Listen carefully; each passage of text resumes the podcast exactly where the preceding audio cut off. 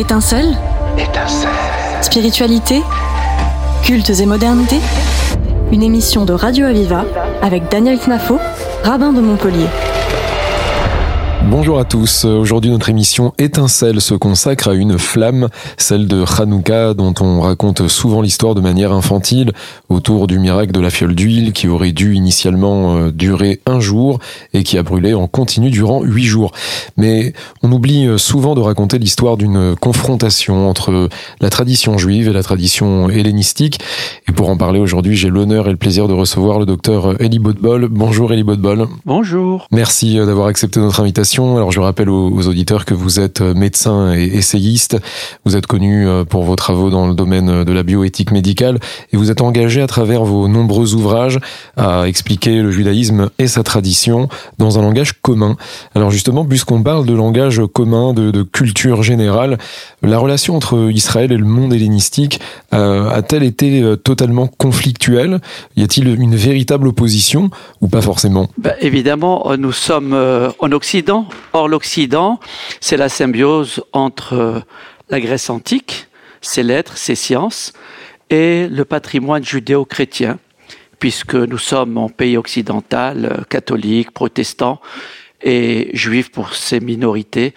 Donc, il y a et beaucoup d'Occident, beaucoup de, de Grèce et un peu de tradition judéo-chrétienne euh, qui vont se diluant au fur et à mesure du progrès- progressisme des mœurs et des opinions. Alors vous, vous évoquez euh, souvent euh, dans, dans votre livre euh, Destin et vocation du, du peuple juif, justement, euh, vous évoquez notamment le, le Maïmonide qui s'est lui-même euh, qui, a questionné surtout, on va dire, sur les, pensées d'Aristote. Euh, il y a cette confrontation aussi entre notamment un des élèves de, Socrate qui aurait lui-même rencontré Simon le Juste, Shimon Hatzadik. Alors finalement, on voit qu'il y a une sorte même de, je dirais, d'échange. Est-ce que finalement, on, peut parler de d'identité juive qui se serait peut-être même développée grâce à l'influence grecque On ne peut pas considérer euh, la Grèce comme de l'obscurité comme le Midrash le présente. Au contraire, la Grèce a été un- des empires, l'empire même le plus éblouissant d'entre tous les autres, parce que euh, dans la philosophie ils se sont illustrés, Platon, Socrate et Aristote. Dans le monde, les premiers historiens étaient grecs, Thucydide et Hérodote.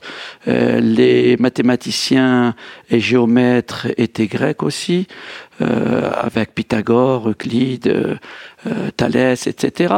La torche olympique, les Olympiades ont été également l'œuvre des Grecs, le sport, le culte du corps et la démocratie également, l'urbanisme, les aqueducs, le Rome n'a fait que recueillir euh, le patrimoine euh, grec pour le prolonger et sans plus. Euh, donc je crois que on ne peut pas considérer la Grèce comme un empire mineur.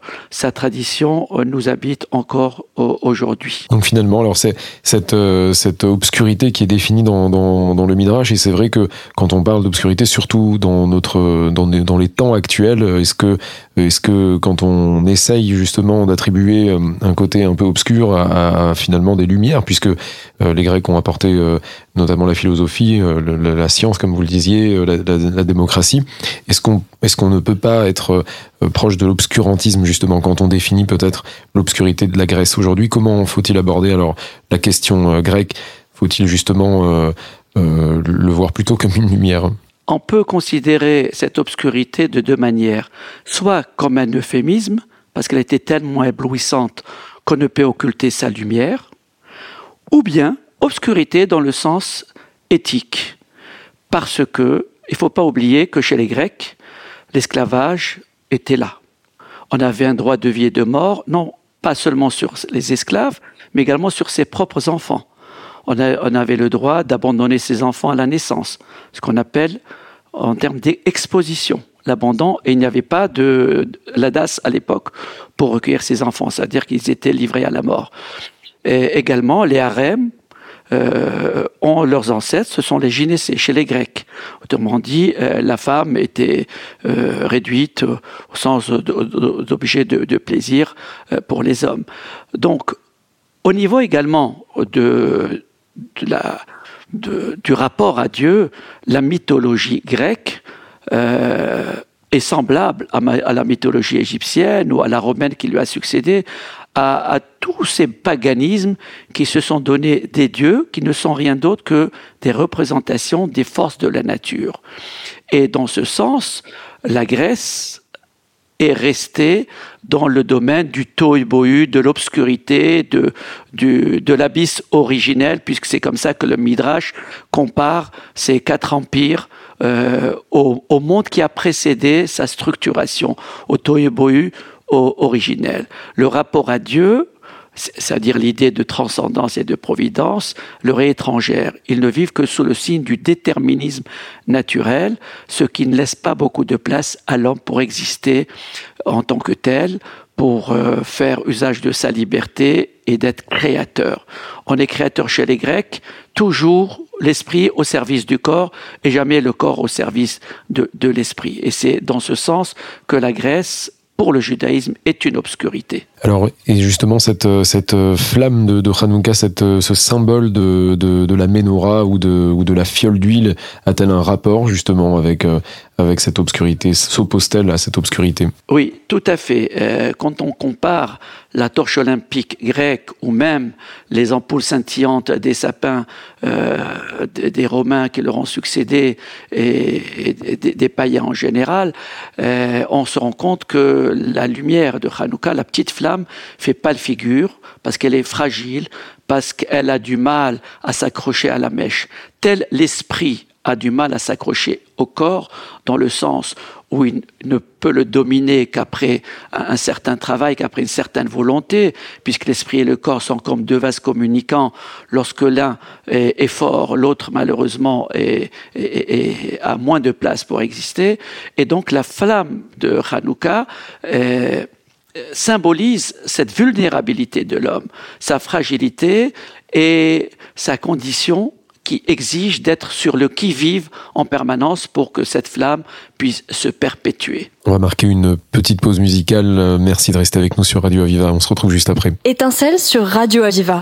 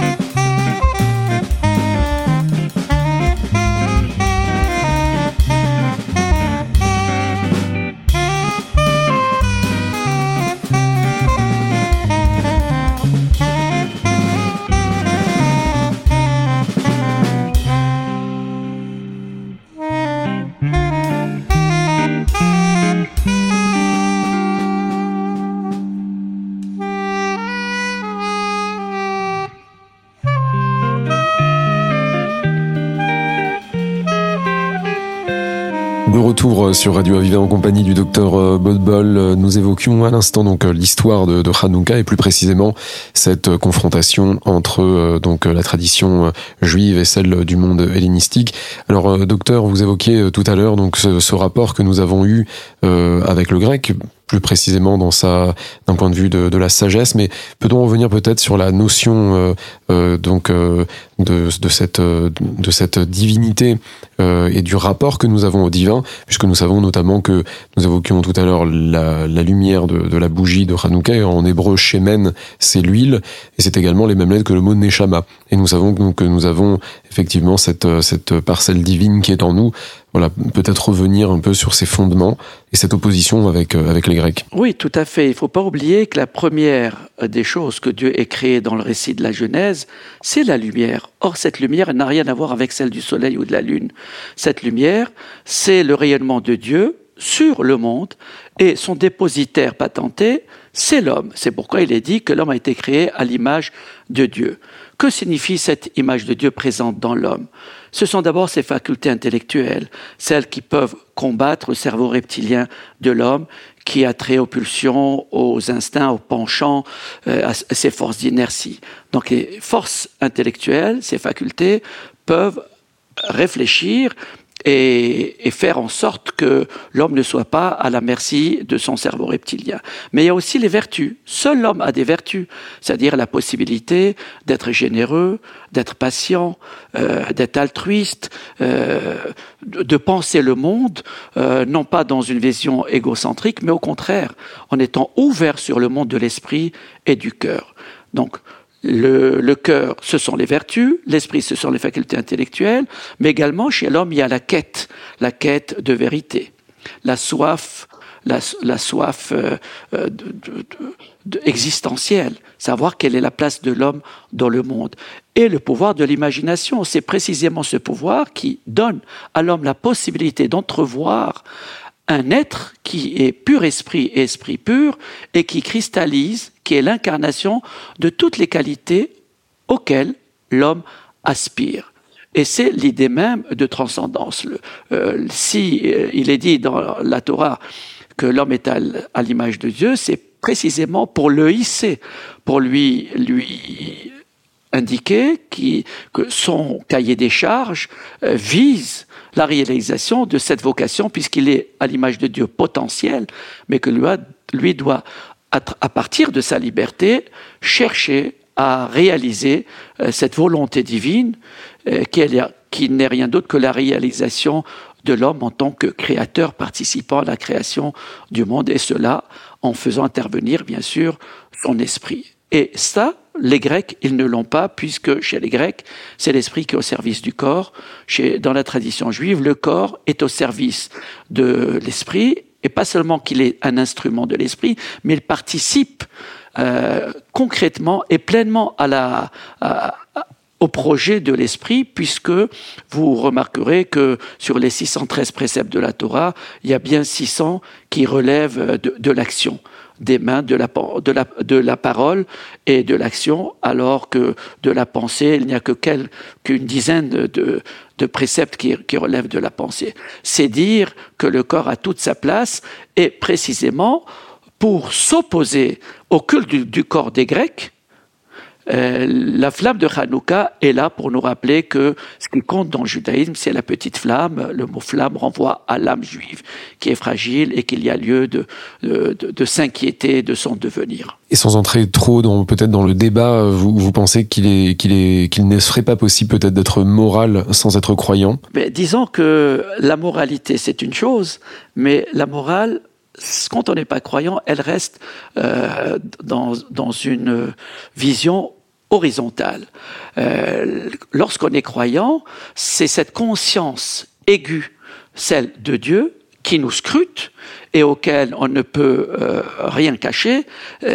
Donc cela exige de l'homme d'être à la hauteur et de la confiance que Dieu lui reconnaît et également de ce potentiel que Dieu a inscrit en lui et, qu'il a vocation de mettre en pratique. Donc la relation à Dieu rend l'homme plus exigeant vis-à-vis de lui-même, puisqu'il n'est pas le seul face à sa propre conscience, mais il y a une conscience suprême qui scrute la sienne et la sienne ne peut pas euh, se dérober à cette conscience suprême. Quels seraient aujourd'hui alors les, enjeux, euh, les défis de, de, l'assimilation, celles que, qui menacent euh, peut-être les croyances?